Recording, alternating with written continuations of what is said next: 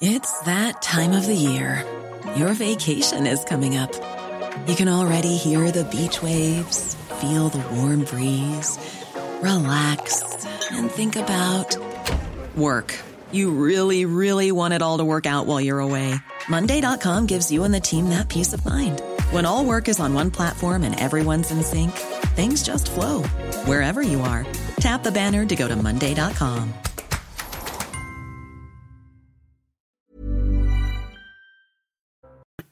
Bonjour à tous et bienvenue ce matin à l'heure des pros sur Europe 1, comme tous les jours désormais de 9h à 9h25 et bien évidemment sur CNews.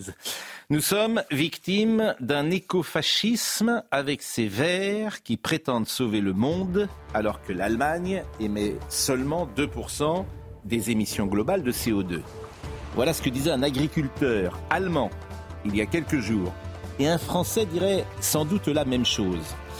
La révolte paysanne à Berlin ou à Paris opère une prise de conscience salutaire. La France n'est pas responsable du réchauffement climatique. La France n'a pas à sacrifier son économie, ses agriculteurs ou son peuple au regard d'un phénomène sur lequel elle n'a aucune prise. Dire ces paroles de bon sens, vous rangez il y a quelques jours dans le camp du diable. On ne sauvera pas le climat sans les agriculteurs, a dit Marine Tondelier d'Europe Écologie Les Verts ce week-end. Cette phrase me paraît folle. La France n'a pas vocation à sauver le climat. Il en a vu d'autres, le climat. En revanche, la France a vocation à sauver ses agriculteurs, son agriculture et retrouver autant que faire se peut sa souveraineté alimentaire. Prise de conscience, disais-je, de la folie normative européenne, prise de conscience du poids de Bruxelles, prise de conscience de la dinguerie écologique. L'écologie politique est une idéologie et comme toutes les idéologies, le réel n'existe pas. Prise de conscience enfin de l'inefficacité de ce qui gouverne entre incompétence, lâcheté, soumission, hier l'énergie, aujourd'hui l'agriculture, puisse cette séquence sonner la fin des Khmers verts et place au pragmatisme, place à l'intelligence, sans oublier l'environnement ou la qualité de la vie, ces mots qu'on employait jadis et que l'écologie politique a dévoyés. Il est 9h01. Chanel Houston.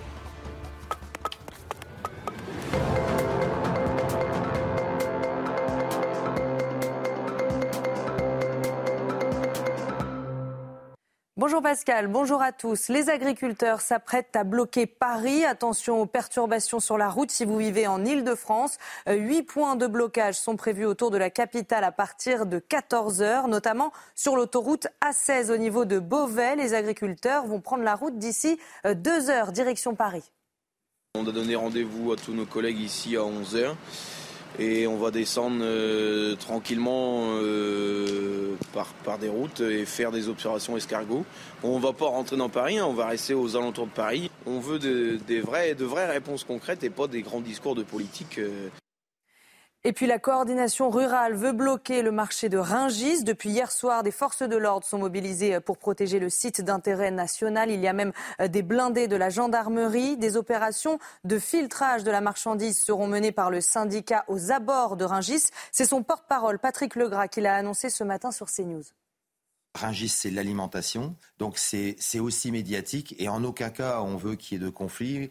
Mais après, il peut y avoir peut-être aussi des, des contrôles de la marchandise qui arrivent. Et est-ce que peut-être on espère ne pas trouver comme ça a été fait euh, il y a deux jours trouver des poulets qui ont euh, deux ans de congélation qui viennent d'Ukraine 15 000 policiers et gendarmes seront mobilisés au total aujourd'hui dans toute la France. Ils devront empêcher euh, les tracteurs d'entrer dans Paris et les autres grandes villes. Gérald Darmanin veut également protéger les aéroports, mais le ministre de l'Intérieur appelle les forces de l'ordre à faire preuve de modération. Voilà pour l'essentiel de l'information. C'est à vous, Pascal. Merci beaucoup, Chana. Nous sommes avec Elodie Huchard, journaliste politique de CNews, Georges Fenech, Éric Revel, Philippe Guibert, Joachim Le Floch, euh, Imad, et puis on sera dans un instant avec euh, Madame Le Floch, qui est présidente nationale de la coordination rurale. Juste une petite parenthèse, je regardais les ministres euh, sur ce sujet-là depuis la nuit des temps sous la Ve République. C'est assez nouveau qu'on parle d'écologie. Avant, on parlait du ministre de l'Environnement. Et les mots ont un mmh. sens. Moi, je préfère ministre de l'Environnement et de la qualité de la vie. Pierre Monroy était ministre de l'Environnement et de la qualité de la vie pas. Vous voyez, l'écologie sans l'idéologie. sans SENT. Le mot écologie sans l'idéologie. Sans l'idéologie de gauche a, pratiquement disparu. La bah gauche a accaparé. Bah Moi, où sont les Brice Lalonde, etc. Ils ont disparu. Voyez-vous? Cette écologie raisonnable. Oui, mais ça veut rien dire écologie raisonnable. Par, par exemple, Jean-François Copé a fait un travail formidable à mots. Formidable. Hmm. C'est-à-dire qu'il a fait euh, des pistes cyclables, il a euh, les barres d'immeubles, il les a détruites. Euh, il a végétalisé sa ville. Il a piétonnisé, je crois, la place de l'hôtel de ville. Comment Comme plein de maires de gauche. c'est un homme de droite, là, en l'occurrence, Jean-François Copé. Donc, ça ne doit pas échapper. Oui, mais il l'a fait avec intelligence, avec pragmatisme. C'est ça que je veux vous dire. Euh, les, intitulés des ministères ont en effet un sens et pour l'agriculture, c'est paradoxal qu'on ait ajouté la mention souveraineté alimentaire précisément au moment où on l'a perdu. Alors on va écouter évidemment deux, trois réactions. D'abord Arnaud Rousseau, qui est le président de la FNSEA. Bon, manifestement, euh, le gouvernement a discuté avec la FNSEA.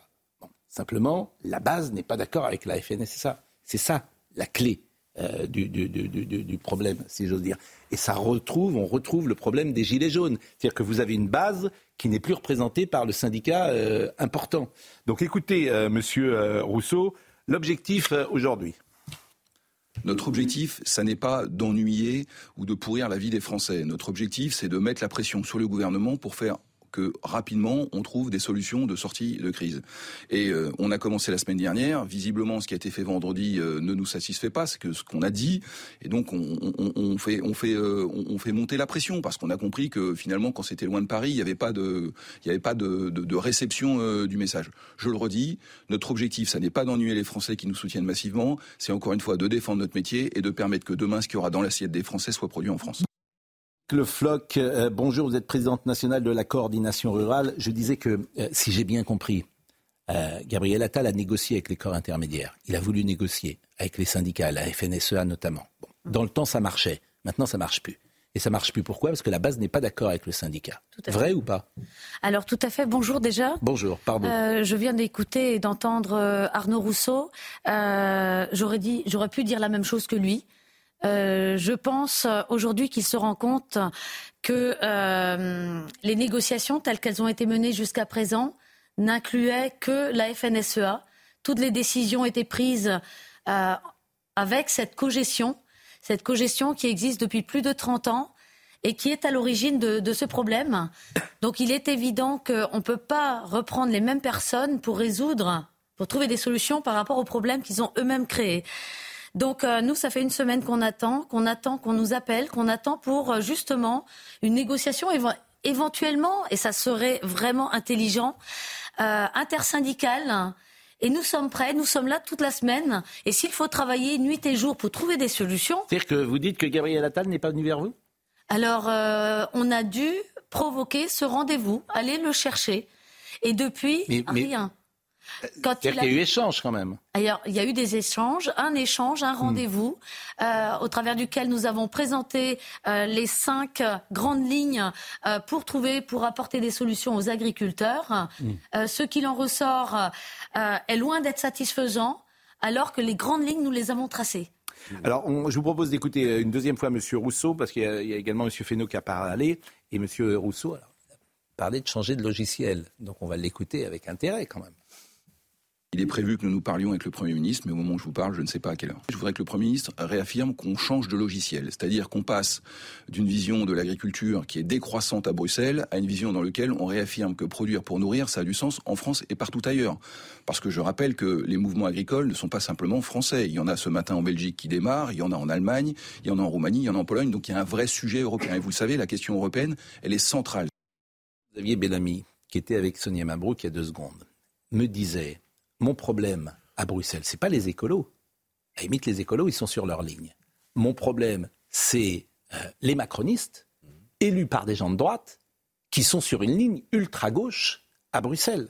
c'est ça mon bah, problème. Vous avez, ce double discours, vous avez raison, entre euh, la majorité relative à Bruxelles et à Paris. Mais juste sur la FNSEA, moi, ce qui me paraît flagrant, c'est que la FNSEA, historiquement, elle a toujours été du côté du manche et les autres plutôt du côté de la cognée, puisqu'on mmh. est dans la métaphore euh, agricole. Mais aujourd'hui, je pense que la FNSEA s'est lourdement trompée sur son analyse du conflit. C'est-à-dire qu'au début, elle a pris le train en marche. Elle a pris le train en marche de la contestation agricole et elle a essayé de, rattraper le wagon. Mais M. Rousseau, avec toutes les qualités qu'il a, il incarne une agro-industrie. Hum. Je veux dire, c'est un, un, très gros exploitant. Il a 700 hectares, il touche beaucoup de packs. Euh, il fait de l'huile, donc c'est, enfin, il fait de l'huile. Il produit de l'huile. Hum. C'est une très très grosse entreprise. Donc tous ces gens euh, des, syndicats de la coordination rurale, mais aussi de la confédération paysanne, ne peuvent pas se reconnaître. Donc, alors moi, ce que je crains quand même, c'est que vous avez l'année prochaine des élections aussi, chère madame. Hum. Donc ça n'échappe à personne qu'au-delà du conflit qu'il faut résoudre pour les agriculteurs, il y a aussi ce bras de fer électorale qui ne nous a pas échappé. Mais au train où vont les choses, je me pose la question de savoir si la FNSEA, avec les jeunes agriculteurs, seront encore représentatifs du monde agricole après cette crise. Et c'est une question qui s'était posée avec les Gilets jaunes euh, également, de la base qui n'est plus représentée euh, par euh, personne et qui, parfois, ne sait pas se faire entendre les Gilets jaunes n'ont jamais été vraiment représentés par quiconque. Ils ont été. Euh, et ils le refusaient. Et ils le refusaient. mais c'est. Oui, mais ce que je veux vous dire, c'est que c'est parce que ces gens-là n'étaient peut-être pas représentés qu'ils étaient précisément dans la rue. Quand ils ont été représentés aux européennes, ça a été un flop terrible. Oui, ça a été un flop. Oui. Alors, pour rejoindre et compléter, l'origine de ce mouvement, de tout ce qui se passe, il y a quand même une contestation qui est née partout ailleurs en Europe, d'abord aux Pays-Bas, par rapport à l'écologie, puis on a vu les Allemagne, bien sûr. Et moi, ce que j'ai cité tout à l'heure, nous sommes victimes d'un écofascisme avec ces Verts qui prétendent sauver le monde alors que l'Allemagne émet simplement 2%. Euh, nous, on est à 1% d'émissions globales de CO2. C'est-à-dire qu'on n'a pas à être pris en otage par Marine Tondelier et ses amis. Tout à fait. Et mais le problème, c'est que là, la FNSEA a, dès le départ, cautionné l'évolution du gasoil avec mm. une taxe qui irait croissante hein, jusqu'en 2030, qui représenterait en 2030 500, 600 millions d'euros pour nous autres agriculteurs français. Et c'est vrai qu'il y avait un intérêt pour lui et surtout pour le groupe Avril qu'il représente. Et c'est ça qui n'est pas compréhensible, parce que moi qui suis une femme de chiffres, quand vous regardez déjà la balance commerciale par rapport aux huiles et aux corps gras, la France est déficitaire de bientôt 3 milliards d'euros et on va mettre l'huile dans nos carburants pour faire du biocarburant Pour qu'une société qui a fait plus 1250% de bénéfices en 4 ans continue à progresser alors que nous mm. autres agriculteurs, nous crevons dans nos fermes Il y a des chiffres qui sortent en ce moment. Aujourd'hui, toute la France va déjeuner et dîner. Euh, ce qu'elle va euh, manger à 70% ou 60%, ça aura été produit à l'extérieur de France? Alors euh, justement, on va vers cette tendance. Le ministre de l'Agriculture disait hier euh, sur je ne sais plus quelle chaîne, oui, mais soyez cohérents, vous avez tous l'air de dire que vous êtes contre les accords de libre-échange, mais on ne peut pas admettre que euh, des produits ne rentrent pas si on n'expédie pas nos hmm. cognacs et nos champagnes. Hmm. si je vous vends de la viande, hmm. je ne suis pas obligé de vous acheter quelque chose. Bien sûr, si quelqu'un veut acheter du champagne et boire mais du sur le chiffre que j'ai donné, sur le chiffre que je vais donner. Je crois que c'est moins que ça. C'est le, pourcentage de ce qui est produit en France et de ce qui est produit à l'étranger sur euh, toutes les assiettes françaises aujourd'hui ah, alors, suivant les productions, ça varie, mais toujours est-il que la tendance, elle ne fait que se dégrader. Si vous prenez en plus, nous, les échanges. Il n'y a pas de, chiffre, vous n'avez pas de chiffre précis. Ah ben, pour la, rien que pour la... ça, a doublé depuis 2000, les importations. Et, tout à fait, et si je peux compléter, mais depuis en 9 ans, notre balance commerciale avec l'Europe est passée de plus 2,5 milliards à moins 2,5 milliards. On est mis en concurrence à l'intérieur même de l'Europe. Il n'y a plus de préférence communautaire. mais le ministre de l'Agriculture se trompe complètement. Les, producteurs de champagne ou de cognac, ils n'ont pas besoin d'accord de libre-échange pour exporter Tout à fait, exactement. Il y a plus de demandes que d'offres. C'est ça, exactement. Et puis, un mot sur les Khmer verts, parce que ça peut nous intéresser, parce que c'est toujours les mêmes. C'est les idéalistes. En 68, les idéalistes étaient des communistes et défendaient euh, les opprimés. Aujourd'hui, les idéalistes sont écologistes, ils défendent les dauphins. Hier c'était. Mais non, mais c'est ça, euh, pardonnez-moi de le dire, ils veulent sauver la planète. Bon. Mais on retrouve toujours l'idéologie. Et qui avait arrêté l'idéologie dans les années 70 C'est des écrivains comme Solzhenitsyn, etc., qui ont commencé à écrire. Et qui arrête l'idéologie aujourd'hui? C'est les agriculteurs. C'est très intéressant. Parce que c'est peut-être une prise de conscience, ce qui se passe là. Mmh. Mmh. Sûrement. Et il y aura avant et après. Parce qu'il y a des gens qu'on peut pas. Qu'on peut, on va, en tout cas, on va pouvoir leur apporter la contradiction. Ce qui n'est pas le cas bien souvent dans l'espace médiatique. C'était parole d'évangile et tout le monde était terrorisé.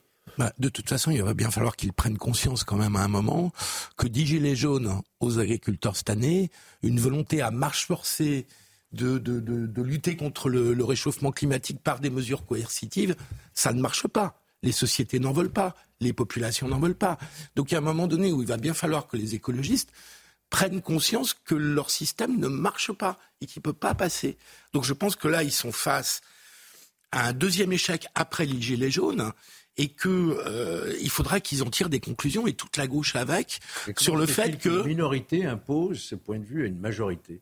Les écologistes sont minoritaires, je sache. Alors attention, c'est parce que la gauche dont vous parlez, la gauche dont vous parlez a négocié avec les écologistes. Oui, mais c'est un état d'esprit. Euh, oui, mais ils sont minoritaires. oui, mais c'est un état d'esprit. Ils sont majoritaires dans les technostructures. structures administratives et à Bruxelles. Et il n'y a pas de volonté politique qui s'exprime aujourd'hui à Bruxelles. Si on avait le courage de faire, par exemple, la politique de la chaise vide, on pourrait obtenir des choses. Mais il n'y a que ça aujourd'hui. Personne ne le fait. Comme avait fait le général de Gaulle. Exact. Mais c'est ce qu'il faut faire aujourd'hui. déficit de volonté politique. Il faut faire la politique de la chaise vide. Oui, oui, mais c'est pas Emmanuel Macron qui va le faire. On va voir avec le Mercosur. Bien sûr. Vous en pensez, madame? Mais je pense qu'une des sorties de crise c'est qu'enfin Emmanuel Macron, peut-être avec les partenaires européens, prennent une initiative pour dire à la Commission on arrête tout et on remet tout sur la table.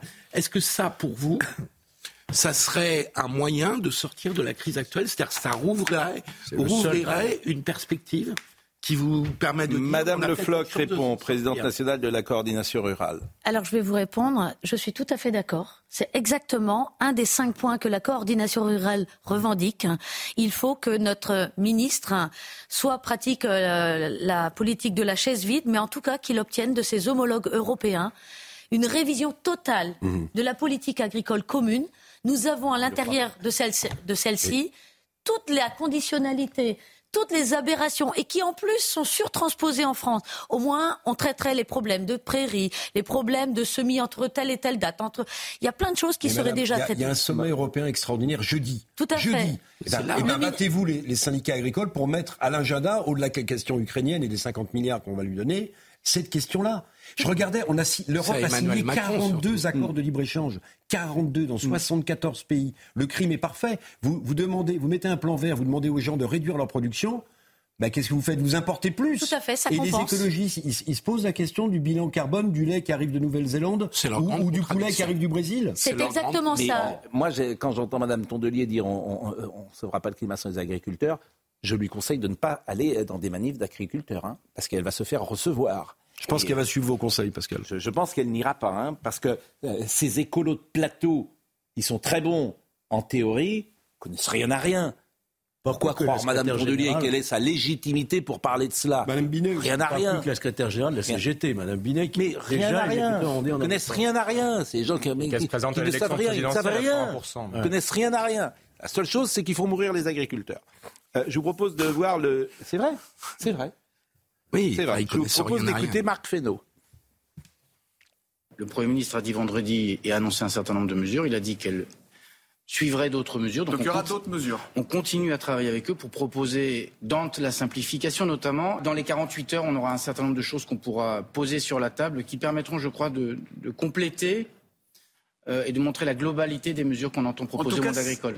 Évidemment, les conséquences pour les Parisiens avec ce blocage qu'on annonce. Voyez le sujet de Goderic Bay. À l'appel de la FNSEA et des jeunes agriculteurs du bassin parisien, plusieurs départements se mobilisent aujourd'hui pour le siège de Paris. 12 pour être exact, principalement ceux de régions parisiennes, mais aussi ceux du nord du pays. D'autres départements pourraient également y prendre part c'est forcément les locaux, donc les différents départements qui sont autour de l'Île-de-France, avec sûrement un appel euh, à, renforcer avec des collègues, on va dire limitrophes. On pourrait évoquer des départements qui viendraient plus essayer de renforcer en termes de force humaine euh, pour aussi soulager nos collègues euh, qui sont dans des blocages tous les jours. Huit points de blocage sont prévus autour de la capitale. Ils seront situés sur les principaux axes routiers, sur l'aire de Chenevière, à hauteur de Jossigny, à la station totale d'Ourdy, au point de Villabé, au niveau du pont de Longvilliers, au péage de Buchelet, entre le pont de Gennevilliers et de la D311, et enfin à proximité de l'échangeur D301 de l'Île-Adam. Le Floch est avec nous, elle est présidente nationale de la coordination rurale. J'ai pas tout compris sur Ringis, c'est bloqué ou pas bloqué? En fait, il s'agit déjà de faire comprendre à tout le monde, euh, non pas pour les embêter, parce que nous, c'est le gouvernement que nous visons, et euh, ces problèmes de, gestion de l'agriculture. Ringis peut euh, être considéré comme le frigo de la France. Mais c'est nous, les agriculteurs, qui alimentons ce frigo. Ou pas bloqué? En fait, Darmanin a bloqué lui-même Ringis parce qu'il a dit qu'il bloquait pour éviter les blocages par les agriculteurs. Mais mes agriculteurs de la coordination rurale, ceux qui sont partis hier à la Ils bloquer? Ils voulaient bloquer Rungis? Ah ben, Ils y étaient allés déjà pour échanger et pour montrer. Pour... Bon, bah, il a bien fait peut-être à ce moment-là de mettre des blindés parce que. Alors, ils sont partis hier avec des autorisations et ils ont pu se diriger en étant convoyés par les forces de l'ordre. Et arrivés dans la Sarthe, on leur a dit non, vous n'avez plus le droit d'aller sur l'autoroute. Donc, euh, on a cru que j'allais rentrer en négociation. Mais comme on a compris que dans ce pays, il n'y avait plus personne avec qui hmm. nous pouvions négocier, ils ont pris la nationale, ils y sont depuis 6 heures ce matin. Mais Madame Le Floch, je, vais vous dire, je pense, euh, je j'ai pas échangé avec Gérald Darmanin ou avec euh, Monsieur Attal, mais je suis persuadé qu'il pense comme vous. En fait, il découvre peut-être, parce que d'abord c'est des jeunes politiques, il découvre 40 ans de folie, de dinguerie normative européenne, et ils sont démunis. Parce que sur le fond, ils pensent sans doute comme vous, parce qu'il y a consensus là-dessus. Simplement, tu fais comment? C'est-à-dire que tu as enlevé ta souveraineté, elle est à Bruxelles aujourd'hui. Donc tu fais comment? Il bah, faut tout, en fait, faut tout détruire. Il faut tout détruire. Tout à, tout à fait. Donc, il faut tout détruire. Il faut l'exception agriculturelle. Il faut retrouver la PAC telle que l'avait imaginée le général de Gaulle.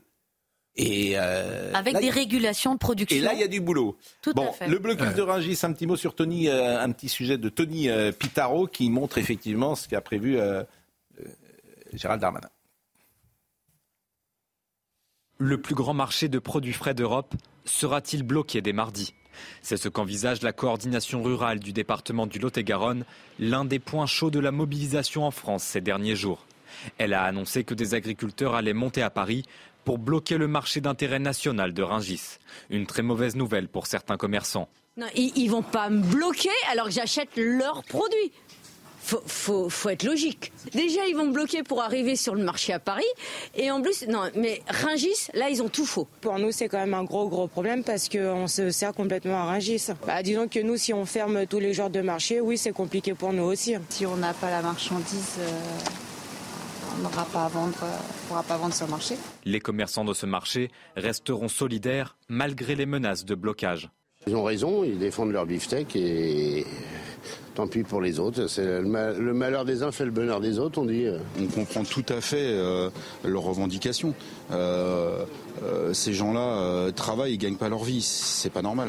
Les prochains jours risquent d'être marqués par l'absence de certains produits sur les étals de vos marchés en raison d'un blocage du plus grand marché d'Europe.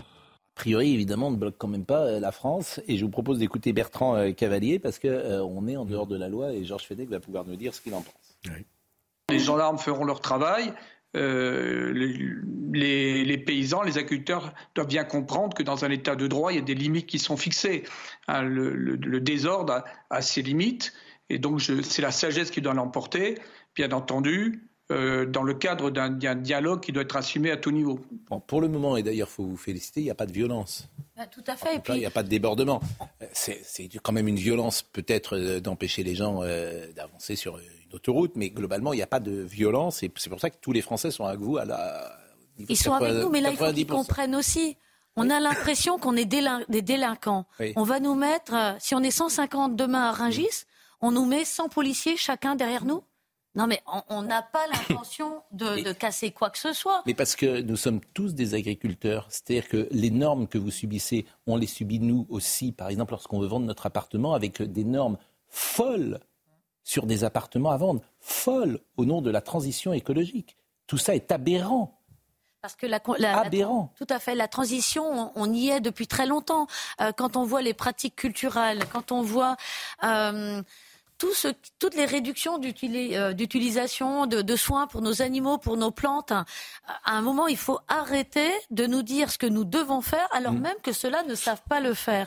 Donc la transition, elle est en mm. marche, sans que nous ayons besoin de consigner euh, à la lettre tout ce que nous avons à faire. Mm. Trop, c'est trop. C'est plus supportable. Et, parfois sur des choses importantes, parfois sur des détails. Je rappelle qu'il n'y a plus de terrasse chauffée en France.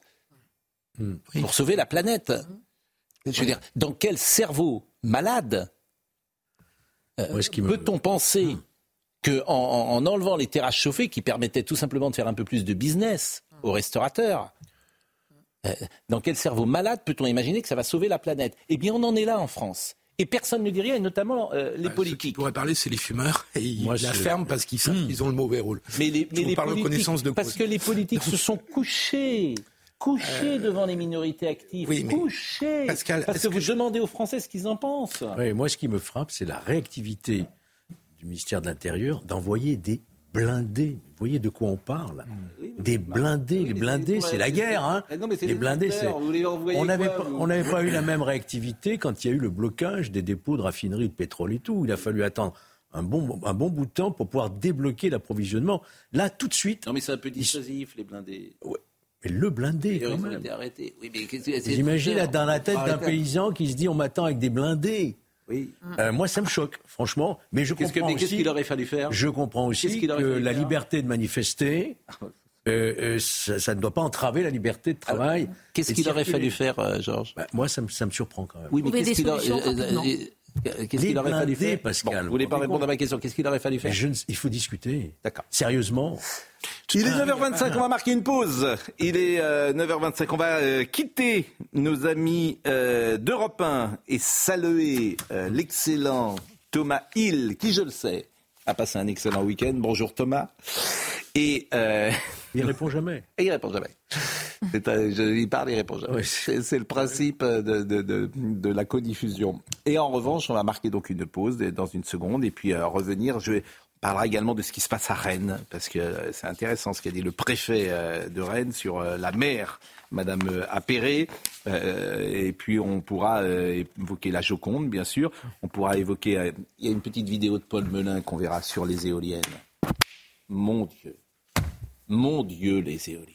Mon Dieu, d'avoir saccagé la France les écolos, ça. avec des éoliennes, ça coûte un pognon de dingue, pour reprendre l'expression du président de la République. Ça ne sert quasiment à rien. Et comment on va Mon Dieu. l'électricité Nucléaire. Nucléaire 100%. Même le nucléaire marche- ne suffit pas parce que le, Mais le si. PR a pris 20 ans de retard. Nucléaire, Ah oui, Justement, parce qu'il a pris du retard. Nucléaire en 1900. La, la faute à qui Donc il faut bien euh, Nucléaire en diversifier euh, les sources 1980, d'énergie. nucléaire en 1980, quand Giscard euh, quitte, on a euh, l'indépendance et la souveraineté énergétique à 100%. 1980. Oui, mais les besoins ont énormément augmenté et ils vont continuer d'augmenter puisqu'on va On marque une le pause. pétrole et 81, la date clé, n'oubliez Oui, jamais. Le monde a changé. 4... Non, oui, on a, ça, j'ai bien compris. Vous 80. étiez au pouvoir, euh, Philippe, 80. avec François Hollande, La lorsque on a arrêté la Fessenheim. Je veux dire, je, je fais juste une parenthèse parce qu'on est en retard. Les Allemands ont fermé huit centrales euh, nucléaires. Ils sont fous. Ils sont en train de remettre du charbon à qui mieux mieux. Vous vous rendez compte la hein. folie, la folie de ce total. monde. Bah oui, bah vous dites c'est un échec, mais c'est vos amis, les petits hommes gris. la même chose qu'eux pour Les petits hommes gris. Pas du tout. C'est Angela Merkel. Voilà, après pour faire plaisir avec les zéro écolos. CO2, Merkel. Nous revenons. zéro mort. Nous revenons Angela dans une seconde. C'est pas moi. hein. Nous revenons dans une seconde. Les socialistes français. Nous revenons dans une seconde. Il a... Somaya Labidi est avec nous. Bonjour Somaya. Le rappel des titres à 9h33. Euh, bonjour Pascal, bonjour à tous. Chose promise, chose due, comme annoncé par la FNSEA, des agriculteurs occupent l'un des axes lourds menant à la capitale. Il s'agit de l'A16 qui a dû être partiellement fermée. Euh, La colère, la colère peignée paysanne n'est donc plus qu'à quelques kilomètres seulement de Paris. Arnaud Rousseau annonce qu'il doit voir Gabriel Attal ce matin. Toutefois, le mouvement ne faiblira pas, prévient le président de la FNSEA. Pour lui, un seul mot d'ordre, défendre le métier et mettre la pression sur le gouvernement et non pas pourrir la vie des Français qui soutiennent majoritairement le mouvement, a-t-il encore répété ce matin au micro d'RTL. Et puis eux aussi sont en colère et comptent bien se faire entendre aujourd'hui. Depuis ce matin et dans de nombreuses villes, les chauffeurs de taxi mènent des opérations escargots au cœur de leurs revendications. La nouvelle convention entre la profession et la CNAM sur le transport sanitaire. Je fais juste une petite parenthèse parce que c'est très très intéressant ça. Quand vous êtes malade, le transport, alors niveau de maladie bien sûr, le transport est euh, payé par la sécurité sociale. Vous avez par exemple une dialyse ou un cancer, vous habitez à 50 km de l'hôpital, vous avez le droit à un taxi à l'aller, un taxi au retour. Bon. Euh, Pour certains taxis, parfois certains taxis n'ont qu'un client. J'en connais un, il n'a qu'un client en province. Parce qu'il le suit toute la journée, je crois qu'il est dialysé. Donc évidemment, si la sécurité nationale, sécurité sociale ne rembourse plus, ce taxi va perdre son chiffre d'affaires, une partie de son chiffre d'affaires. Mais la question est posée. est-ce que la société qui doit payer rembourse, euh, qui rembourse le, euh, les frais médicaux doit aussi payer le transport? Bah, Je vous pose euh, la question et chacun peut avoir un avis sur une question simple, hein, d'ailleurs. Euh, il y a longtemps que j'ai pas salué Daniel Guichard, donc je le salue. Et il nous dit toutes les actions faites pour museler les agriculteurs vont dans le sens de la non-assistance à personne en danger. Il suffirait de mettre un terme aux aberrations pour que tout cesse. Gabriel Attal, il était hier dans une exploitation euh, bovine. Il est sur le terrain. Il semble vouloir faire bouger les choses. Vous, pourquoi vous dodelinez alors j'ai entendu déjà euh, Arnaud Rousseau qui doit encore euh, rencontrer Gabriel Attal. Euh, déjà c'est compliqué avec Marc Fesneau qui a un peu de connaissances agricoles. Là on redémarre encore avec Gabriel Attal qui n'en a pas du tout. Donc si on ne peut pas travailler non, mais en intersyndical, si on, va aller où? On va aller avec Emmanuel Macron? Il ne connaît pas l'agriculture plus que ça non plus. On va aller avec Van der Leyen? mais, qui va résoudre Mais madame, ils ne connaissent rien. Ben non, ils connaissent rien. Ce sont des petits hommes gris formés par les grandes écoles qui ne connaissent pas les sujets dont ils parlent. Marc Fesneau était Donc, euh, dans... C'est d'ailleurs un vrai problème. Marc Fesneau était en revanche, il a de la bonne volonté, Gabriel Attal. Ben, la volonté ne suffira pas. Euh, c'est l'état d'urgence qui doit être proclamé. Euh, nous, nous, sommes en état. Enfin, hmm. Non, mais ce que vous dites est intéressant. Vous dites voilà, on repart à zéro. On est. C'est un vrai problème d'ailleurs des gens qui connaissent rien à rien. Bah justement, et, là, et, qui dirige le pays. Bah si, bah, la preuve 40 ans. Mais on est, mais enfin 40 ans. Ça. Mais ils le résultat. connaissent moins bien le concret de l'agriculture parce que ce sont des urbains et des métropolitains. il y a des choses pas qui connaissent Philippe, rien à rien. Philippe, il y a des choses qui marchent en France. Les entreprises elles marchent. Elles sont pilotées par des chefs d'entreprise. Ils savent de quoi ils parlent et ça marche. Croyez-moi, les entreprises françaises, elles sont au top. La politique, les gens qui le font depuis 40 ans, ils ne sont pas manifestement compétents. Je ne peux pas le dire autrement. Ils ne sont pas, une question de compétence, c'est une bah, question d'idéologie. C'est l'Union européenne, c'est ça le cœur du sujet. Oui, mais je ne crois pas que ça soit une question de compétence. C'est de savoir, vous disiez, avec Emmanuel Macron, il ne connaît rien. Mais il connaît bien l'Europe. Il connaît bien l'Union européenne. Et donc c'est vis-à-vis de lui, à mon humble avis, que vous devez mettre le rapport de force pour qu'il fasse bouger l'Union européenne. Emmanuel Macron Sans vous n'avez pas de solution durable. Emmanuel Macron a tenu des discours extrêmement contradictoires depuis 2017, mais il y a bien un marqueur, une colonne vertébrale idéologique, c'est la fuite en avant fédéraliste. Donc je ne vois pas. Oui, mais c'est là où il doit changer. Bon, voyons le sujet avec Gabriel Attal vous parlez de souveraineté alimentaire, mais le président de la République, il a à la bouche que le mot de souveraineté européenne. Donc pardonnez-moi, mais le match est plié. Le match est plié. Quand un président de la République défend la souveraineté européenne et pas la défense. Qu'est-ce qu'on fait? bah, En fait, le bah, problème, c'est que la, niveau... la, politique de la chaise vide et on remet en cause, pardonnez-moi, les traités qu'on n'arrête pas de signer. 42 traités. On en a signé un avec le Chili parce qu'on a besoin du cuivre chilien pour nos bien au niveau de l'Union européenne que Emmanuel Macron doit porter. On fait le Bruxit. Une initiative politique forte. Oui, mais regarde, le Bruxit. On fait le Bruxit. Il a raison, le Bruxit c'est pas moi. Euh, Philippe C'est Geoffroy Lejeune, je crois. non, c'est Philippe. Euh, ah, c'est oui, Philippe de Villiers. Philippe de Villiers. On sort de Bruxelles. Écoutez le voyage, regardez le voyage de Gabriel Attal, qui est de bonne volonté, mais c'est intéressant ce que vous dites. Voilà, il a 34 ans, il ne connaît pas, il ne sait pas de quoi on parle. Déterminé à poursuivre le dialogue, Gabriel Attal a tenu à se rendre sur le terrain en début de journée. Le Premier ministre était attendu de pied ferme. Sachez que si vous n'étiez pas venu, je pense que le département était à feu et à sang euh, dans la matinée, que vous auriez été très bien accueillis. Bon, bah, c'est bien que je sois là. Donc, euh, je ne suis pas sûr que ça me fasse rire, monsieur Attal. Lors d'un long échange avec plusieurs agriculteurs, le Premier ministre s'est montré compréhensif sur la question de la concurrence déloyale. C'est pas normal que vous soyez empêché d'utiliser certains produits, que ça vous empêche de les, de les euh, mettre en place dans vos exploitations et donc de produire comme il faut, mais que vous ayez des pays voisins, Italie ou autres, qui, vous qui, qui, eux les utilisent et que ça arrive ensuite chez nous.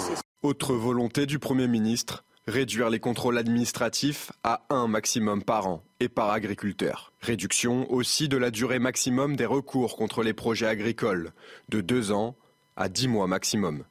Sur la question des 4% des jachères obligatoires imposées par l'UE, Gabriel Attal a expliqué travailler avec 20 pays pour faire bouger la Commission européenne. Enfin, le Premier ministre souhaite accélérer les versements retardés pour les agriculteurs. Moi, je veux me battre pour ces Français qui comptent pas leurs heures, qui sont toujours au rendez-vous de leurs responsabilités, qui se lèvent tous les jours pour bosser, qui euh, comptent pas sur euh, les aides sociales et autres pour, euh, pour vivre. Voilà, c'est pour eux que je veux me battre. Et qui incarne le plus cette France-là? C'est les agriculteurs. Gabriel Attal a poursuivi ensuite sa visite en Indre-et-Loire en assistant aux vœux de la députée Renaissance, Fabienne Colboc. Madame Véronique Lefloc est avec nous, elle est présidente nationale de la coordination rurale. Mais vous vous rendez compte, prenons l'exemple des jachères, parce que je trouve ça tellement concret. Euh, vous dites à un agriculteur qui ne peut pas cultiver entièrement son champ parce que des gens à Bruxelles l'ont décidé. Oui. Alors, Mais comment c'est possible? Mais qui a pris ces décisions de, de malades mentaux L'Ecmer vert. vert. En, fait, il faut déjà savoir. c'est un vrai problème. Eux qui sont au pouvoir en Europe. Hein. Il n'empêche que cette politique européenne aujourd'hui, en même temps, elle est ultra-libérale avec ses accords de libre-échange, cette concurrence déloyale dont il a parlé, mais qui n'est pas qu'une concurrence déloyale par rapport à des produits d'importation hors UE, c'est aussi une concurrence déloyale intra-UE.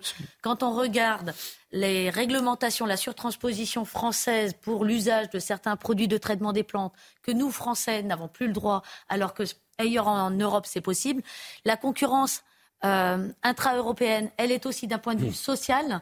Quand vous regardez le rapport du plomb, il le dit bien, en sept ans, le coût du travail a augmenté de 58% de plus en France par rapport en Allemagne. Donc on ne peut pas être compétitif entre nous. On est en train de s'entretuer. Et, euh, Vous avez tout dit, madame. Et donc ultra libéral et ultra écolo parce que les rapports sont suffisamment nombreux pour dire que pour assurer l'approvisionnement de l'Europe, il manque en production que l'on pourrait produire l'équivalent de 28 millions d'hectares. C'est à peu près la surface de la France. Et pour autant, on est en train de nous demander de diminuer nos productions pour justement euh, tuer l'agriculture. Et à la coordination rurale, on l'a bien vu, on tue l'agriculture à l'ouest de l'Europe et on a déjà anticipé d'y intégrer l'Ukraine parce que comme ça, on trouvera ces 28 millions d'hectares manquants. Et comme ça, nous, je ne sais pas ce qu'on va faire, peut-être du tourisme, peut-être du tertiaire, mais euh, la souveraineté ou la dite souveraineté, ils croient qu'elle sera assumée. Et il y a la, question du travail détaché aussi euh, qui ajoute à la guerre économique euh, intra-européenne. En Espagne, en Allemagne, vous avez un recours au travail détaché avec des charges sociales largement moindres qui permet à ces pays d'être beaucoup plus compétitifs par rapport à la France. Bon, Elodie Huchard qui n'a pas parlé, Elodie, sur le plan politique aujourd'hui. Bon, on voit bien la difficulté quand même pour il y a une crise, on ne sait pas ce que ça peut, comment elle peut évoluer. Le gouvernement doit être inquiet, j'imagine. Emmanuel Macron est rentré de son périple en Inde? Alors il est rentré euh, très rapidement, il va présider un Conseil des ministres et il repart en Suède et après au Conseil euh, européen. Donc on a euh, l'absence du chef de l'État depuis le début de cette crise. Et on le voyait d'ailleurs dans le sujet parce que Gabriel Attal, oui, il fait beaucoup de promesses aux agriculteurs. Oui, il dit qu'il veut faire bouger l'Europe. Alors évidemment, dans un temps court, ça peut peut-être calmer et faire plaisir, mais on sait bien que la France seule ne fera pas plier comme ça l'Union européenne. Quand on voit qu'il dit il faut, vivre c'est pas normal cette concurrence déloyale. Évidemment, ce sont des paroles qui font plaisir, mais c'est aussi ce qu'ont entendu déjà les agriculteurs depuis la semaine dernière. Ça ne les a pas convaincus mm. parce qu'ils veulent des actes et pour l'instant, ces actes-là, ils ne viennent pas, ils ne bougent pas. Alors, on va refermer le dossier agriculture euh, avec peut-être un point de Noémie Schulz sur les moyens qui sont mis en place pour effectivement euh, assurer la sécurité. Je ne sais pas s'il y a beaucoup de monde en ce moment dans Paris, s'il y a des euh, blocages, si ça circule ou pas. Mais c'est vrai qu'il y a forcément une inquiétude pour les usagers et puis également pour les hommes qui gouvernent, parce que la contagion toujours possible. Le message est clair, pas question que les tracteurs ne pénètrent dans Paris et les grandes villes. Le ministre de l'Intérieur a donc demandé un dispositif défensif d'ampleur pour s'assurer notamment que le marché international de Ringis puisse fonctionner normalement aujourd'hui et dans les jours qui viennent. Éviter également tout blocage des aéroports parisiens, Orly et Roissy. Pour cela, 15 000 policiers et gendarmes seront mobilisés, notamment des unités de force mobile en région parisienne, des véhicules blindés ou encore des hélicoptères de la gendarmerie seront déployés. Voilà pour le Et comme depuis le début euh, du mouvement, Gérald Darmanin a renouvelé euh, sa demande aux forces de l'ordre de modération à l'encontre des agriculteurs. Les forces de l'ordre qui ont pour consigne de n'intervenir qu'en dernier recours et dans le seul cas où l'intégrité des personnes serait menacée, où les bâtiments et les biens publics ou privés seraient exposés à de graves dégradations. En clair et dans la mesure du possible, les policiers et les gendarmes ne doivent pas intervenir mais accompagner les points de blocage pour éviter les drames. Bon, il y avait un sondage qui était sorti ces dernières heures euh, pour CNews, euh, défense de l'environnement. À qui faites-vous le plus confiance pour défendre la nature et l'environnement? 49% les agriculteurs, 29%, 26% simplement les écologistes. les gens, ils ne se trompent pas. Ils savent bien que euh, c'est vous, d'ailleurs, la manière dont vous êtes montré parfois dans ce pays, la manière dont vous êtes stigmatisé, la manière dont, vous êtes culpabilisé, parfois aussi ceux qui, pourquoi pas, mangent de la viande et ça. Ce climat général. Moi, je suis surpris par ce sondage quand même en fait, ce climat les agriculteurs... est insupportable, mm. insupportable euh, dans euh, l'espace public et que moi je dénonce ou que nous dénonçons ici régulièrement. Et enfin, il y a peut-être prise de conscience quand vous entendez ces, ces, radicaux, écolos, écolos radicaux sur les plateaux de télévision qui, qui, sont, qui sont des prophètes de malheur et qui annoncent la fin du monde, sans d'ailleurs en savoir rien. En fait, nous, on fait de l'écologie appliquée. Et ça fait longtemps qu'on le fait. Et je pense, je ne sais pas ce qu'ils ont dans leur assiette, hein, mais euh, plutôt fou. Plutôt que de bloquer euh, Paris, c'est vrai que on serait bien intéressé de savoir, euh, au bout de trois jours, s'ils n'avaient rien dans leur assiette et si on leur présentait qu'un steak haché, est-ce qu'ils le mangeraient, même pour ceux qui ne veulent plus manger de viande? Enfin, mhm. à un moment, chacun est libre de manger ce qu'il veut. Euh, ils défendent, je crois, aussi euh, une alimentation de proximité. Alors, euh, ne commençons pas par éliminer un à un les agriculteurs, parce qu'au rythme où on va, justement, l'alimentation industrielle prendra le pas et l'alimentation de synthèse. Donc là-dessus, on hmm. aura perdu sur tous les tableaux. Un mot sur les salaires, parce que les Français ont été interrogés, quoi, quelques personnes par les équipes de CNews. C'est vrai que le salaire est minimum dans votre profession. Écoutez la réaction des Français. Que des gens qui travaillent euh, soient rémunérés correctement pour leur travail semble quelque chose de tout à fait raisonnable, que ce soit de droite ou de gauche. Je pense que c'est une, euh, une idée qui est une idée, en tout cas une proposition qui est, qui est raisonnable. Je sais qu'il y en a quelques-uns qui ne peuvent pas se verser de salaire et je trouve ça euh, complètement injuste parce que sans eux, bah, nous on n'a rien, enfin on peut pas, on peut pas se nourrir, etc.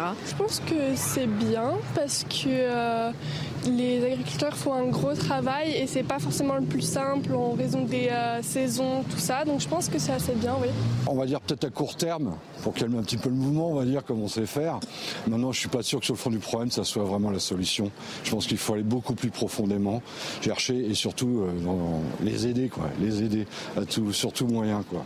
Puis en parallèle du mouvement, deux militantes ont aspergé avec de la soupe la vitre blindée protégeant la Choconde dimanche matin. Il y avait d'ailleurs euh, les caméras qui étaient là, en tout cas euh, le service. Qui pose question quand même. Ça été manifestement, les caméras de l'AFP étaient prévenues. Hein. Ah, oui, bien sûr. C'est une image de, c'est une image de l'AFP, ça? Je crois. Je crois que c'est une image. Euh, je suis pas sûr que ce soit une image de l'AFP. Je crois que c'est euh, le. Ils y sont allés, ils étaient prévenus.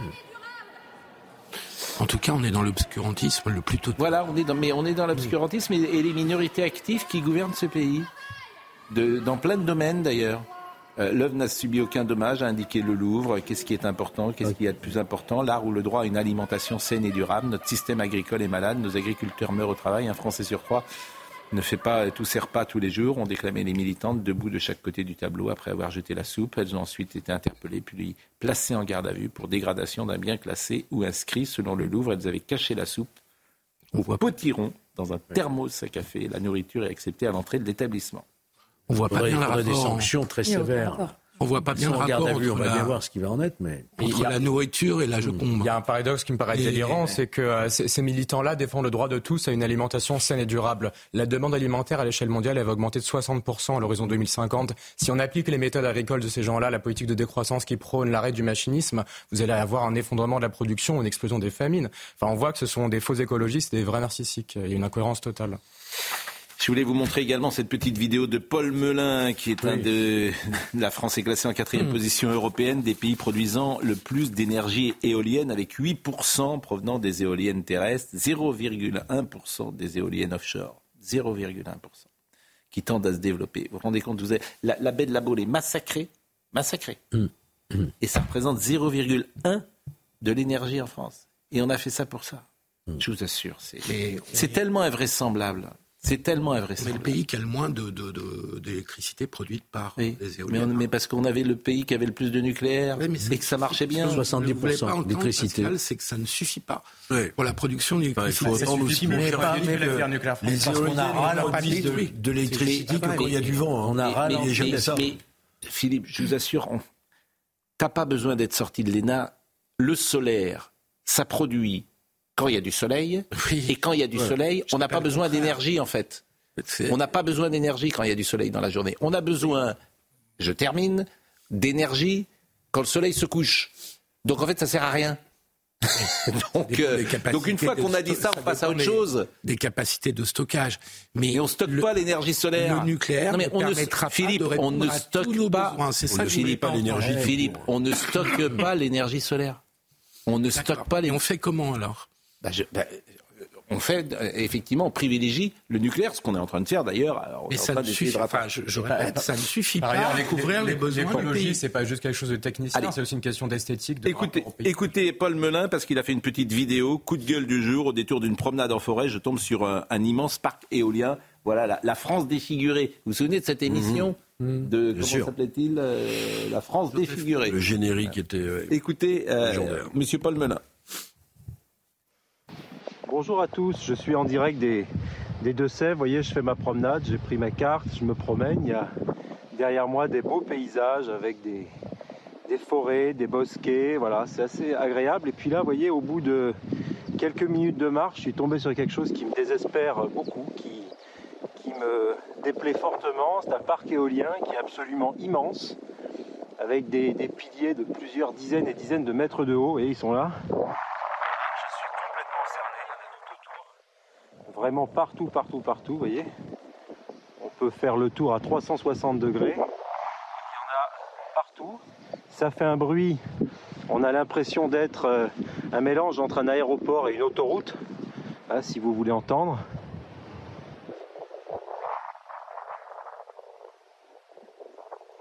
Voilà, c'est l'écologie bruyante.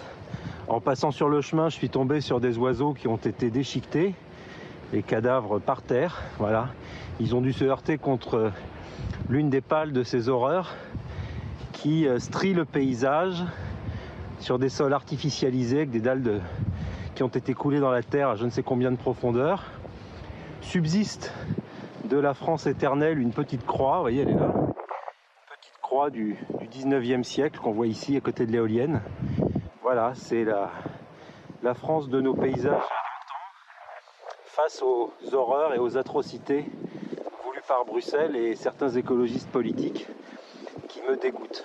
Voilà, donc c'était le coup de gueule d'aujourd'hui et croyez-moi, je vais en continuer à en parler.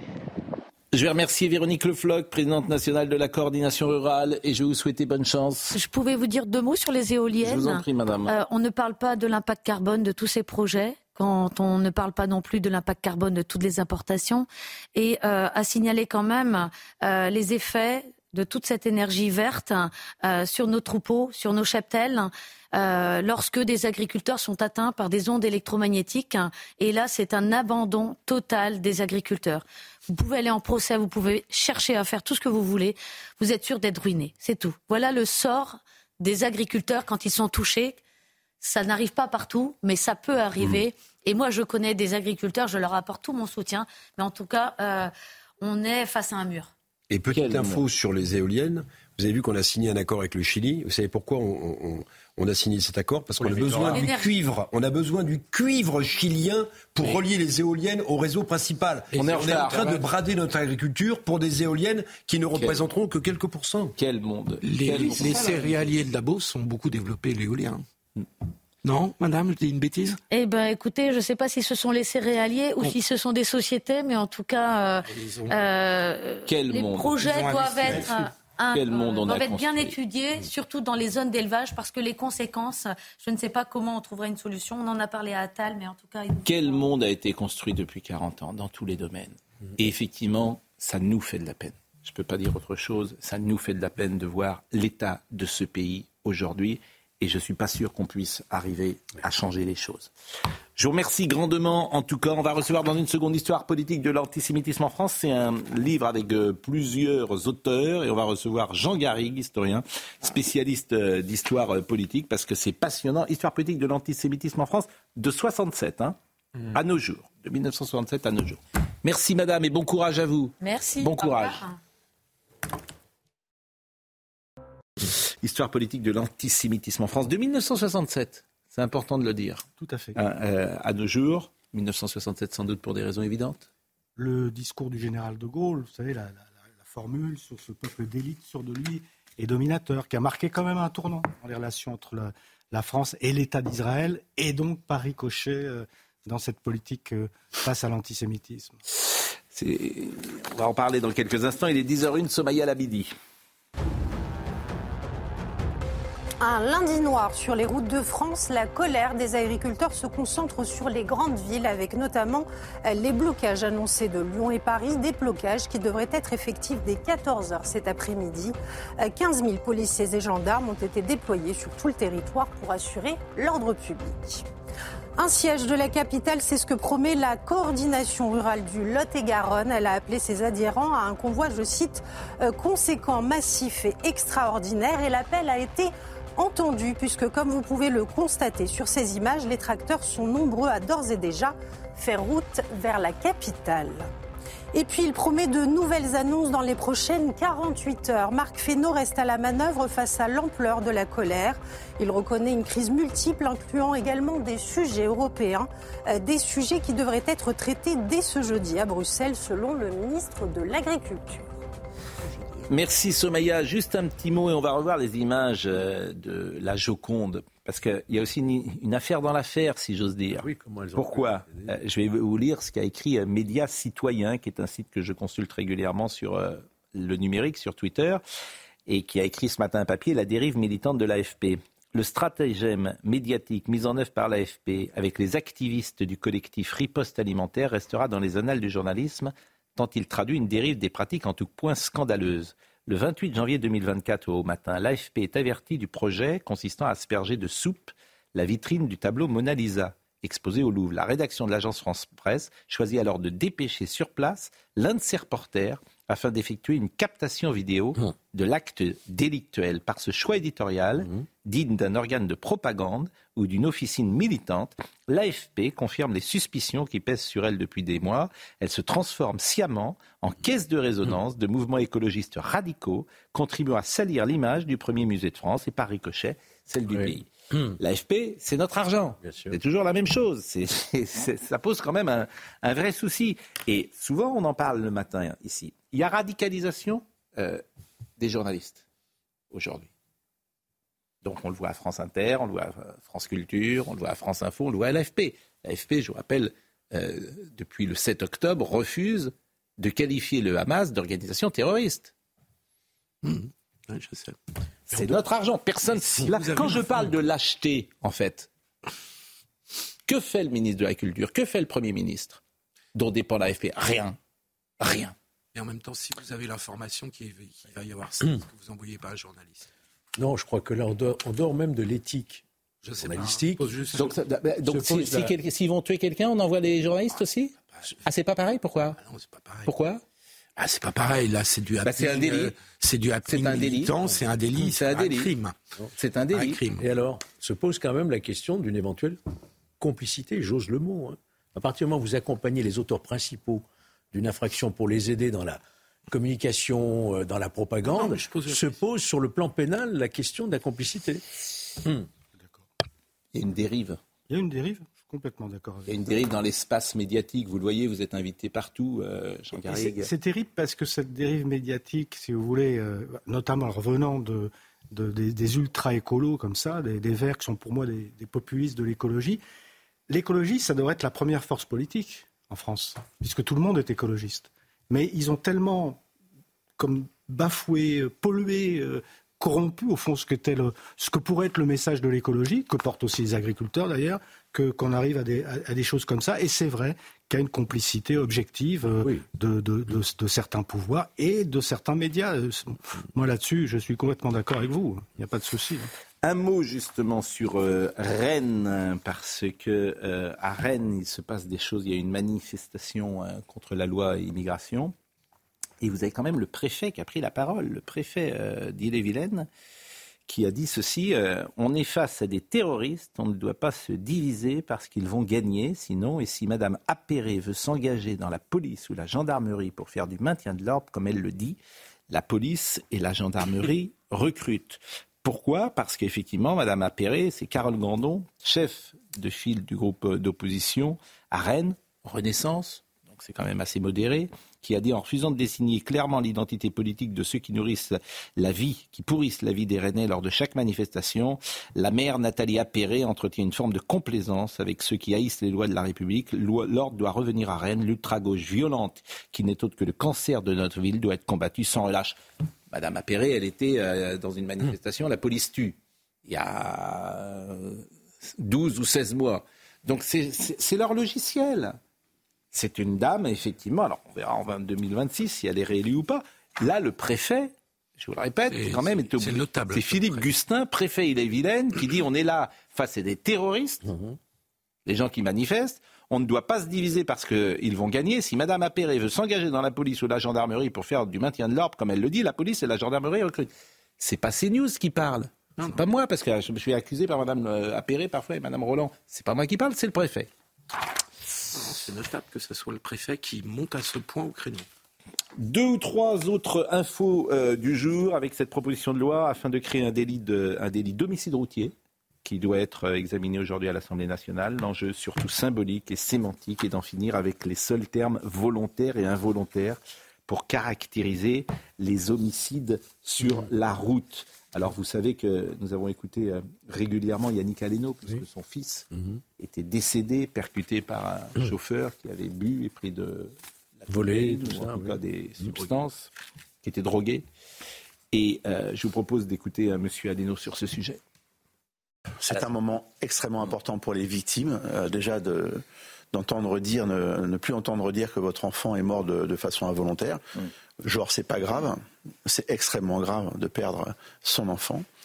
C'est, euh, je crois effectivement, vous l'avez, vous l'avez rappelé, important de qualifier les choses et de, et de mettre l'accent sur les responsabilités. Personne ne force les gens à boire ou à se droguer, donc ils font ça de façon volontaire.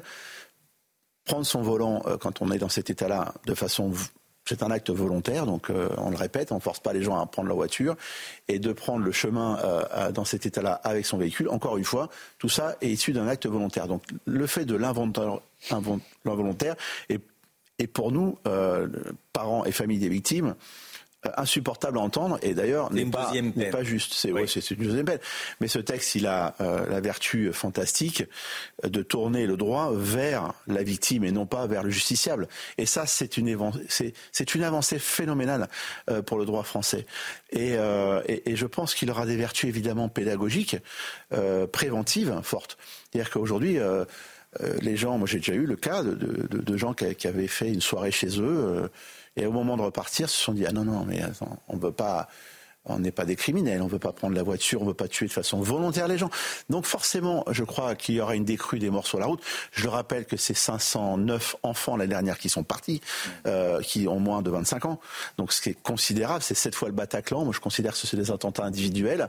3500 morts sur la route l'année dernière.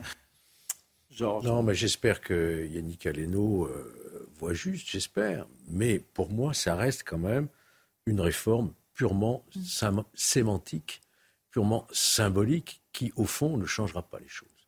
Les peines seront les mêmes, elles ne vont, pas varier. Je pense que la, la vraie solution, je crois vous l'avoir déjà dit, ça aurait été de criminaliser ce comportement sur la route criminel, qui est le fait de circuler sous l'état d'emprise de stupéfiants ou d'alcool, avec un certain nombre de circonstances aggravantes, là, on aurait franchi un seuil, si vous voulez. Mais en l'état actuel... Ça reste un délit Ça reste un délit involontaire. C'est toujours... Vous pouvez l'appeler homicide routier. En fait, c'est un homicide routier involontaire. Mais ça pourrait être un homicide volontaire? Ah, Ça pourrait être un comportement... On pourrait qualifier le comportement volontaire, celui de prendre de la drogue, etc., ayant entraîné la mort, sans intention de la donner, mais là, vous tombez sous la qualification criminelle. C'est la thèse que je défends. Moi, je ne suis pas du tout d'accord avec Georges Fenech. Je vais vous dire pourquoi. Parce que de toute façon, aucune peine de prison ne peut euh, apaiser la souffrance d'un père qui a perdu son fils euh, renversé par un chauffard alcoolisé et sous drogue. Aucune peine. En revanche, la sémantique dans ces cas-là, justement, Georges Fenech, est importante. Parce que quand vous savez qu'aucune peine ne peut venir à bout de votre souffrance personnelle qui vous restera à vie, alors vous avez besoin justement de mots qui peuvent calmer et prendre un peu conscience de votre souffrance. Voilà pourquoi c'est, à mon avis, important, justement. Ça ne changera rien, au fond. Oui, c'est ça, ce que disait Georges, c'est que c'est un changement. Euh, symbolique de non. Alors on comprend que pour les familles, ça peut être important. En tout cas, quand on entend par exemple Yannick Aleno dire euh, c'est peut-être aussi un vœu de pédagogie pour les personnes qui prendraient le volant et qui ne le feraient plus. Malheureusement, on peut en douter, celui qui prend le volant euh, ivre, il sait qu'il ne risquera pas plus forcément. On prend moins le volant ivre qui a 40 ans, euh, Elodie. Je vous assure, moi, je suis un peu plus, je suis un peu plus vieux que vous. Et il y a une prise de conscience. conscience de ça. Euh, c'est un petit peu, voilà, c'est une opération de communication qui, malheureusement, comme les Georges, ne changera hmm. pas les choses sur les peines notamment. Il y, y, a une prise de conscience. Euh, je pense que les gens font quand même beaucoup plus attention. et tant il y a moins de morts sur les routes. Il y a beaucoup moins de morts qu'il y a une vingtaine d'années. Les gens, on était à 10 000 morts. Les jeunes sont moins inconscients que nous qu'à notre époque. Oui, ils ont moins de voitures aussi. Euh, c'est pour ça peut-être que. Mais euh, donc homicide volontaire, non, vous retenez pas. Ah non. Non, non, vous C'est un homicide non, mais vous ne retenez pas l'idée que ce soit un homicide volontaire. Parce que la question se pose. C'est-à-dire que quelqu'un qui prend sa voiture, qui a consommé de la drogue et qui a bu une bouteille de vin et une bouteille de whisky, à mes yeux, la question se pose s'il tue quelqu'un, est-ce qu'il est, euh, c'est volontaire ou pas Mais c'est ce que je vous dis. Son comportement est volontaire. Il a entraîné à la mort sans mmh. intention de la donner. Mais le résultat, c'est qu'il a tué sur la route. Voilà. Mmh. Euh, euh, Philippe Tesson, Sylvain Tesson, pardonnez-moi, Philippe c'était son père. Sylvain Tesson a réagi à la tribune publiée dans Libération contestant son rôle de parrain du printemps des poètes 2024. Il déplore être qualifié d'extrême droite. Vous savez quand même que la directrice artistique du printemps des poètes, Sophie mm. Nolot, a annoncé sa démission mm. la semaine dernière. Vous savez qu'il y a une sorte de, dans, ces milieux culturels euh, à vérifier, mais les gens qui ont signé la tribune euh, de Pardieu ont du mal à être invités au César. Ah oui. Ce sont des. En faveur ce sont... de Depardieu. Oui. Ceux qui ont signé en faveur. En faveur, oui. Ce sont des univers totalitaires, parfois, nos amis cultureux. Intolérants. Profondément intolérants. Profondément intolérants. Là où euh, tous ceux qui ont, sont en rapport, et notamment avec euh, le théâtre public, etc., racontent des choses invraisemblables.